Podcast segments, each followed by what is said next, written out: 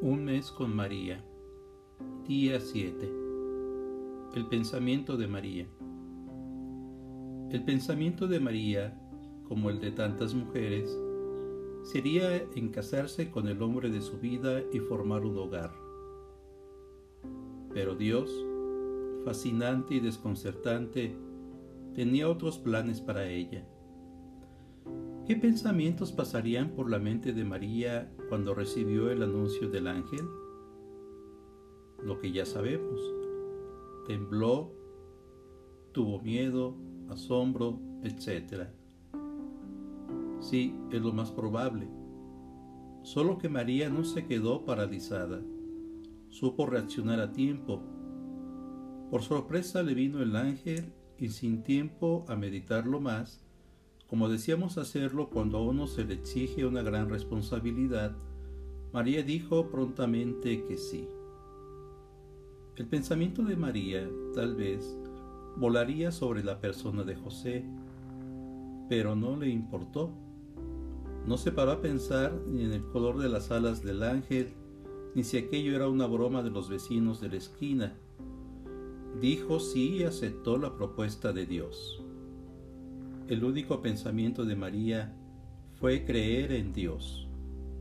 Ella se fió, creyó y aceptó. Reflexionemos.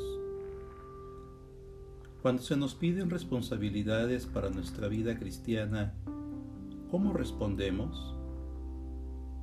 Cuando Dios cambia nuestros planes, ¿nos violentamos o aceptamos dócilmente su voluntad?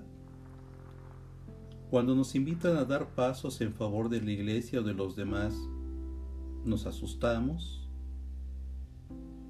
Sembremos y pongamos a los pies de María la flor del pensamiento, símbolo de nuestro deseo de tener los mismos pensamientos de Jesús, sacerdote y víctima.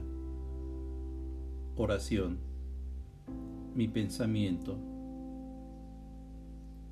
que nunca me deje de asombrar para que Dios me encuentre dispuesto, que no cierre las ventanas de mi corazón para que el Señor entre por ellas, que no me acobarde ante las exigencias de la fe, para que así yo mismo me dé cuenta de su valía, que nunca me canse de mirar hacia el cielo para que no deje de pensar en Dios, que no esté pendiente de mi imagen en el mundo, sino de lo que Dios pensará de mí el día de mañana. Que no viva de espaldas a la fe, para que Dios se me manifieste con fuerza.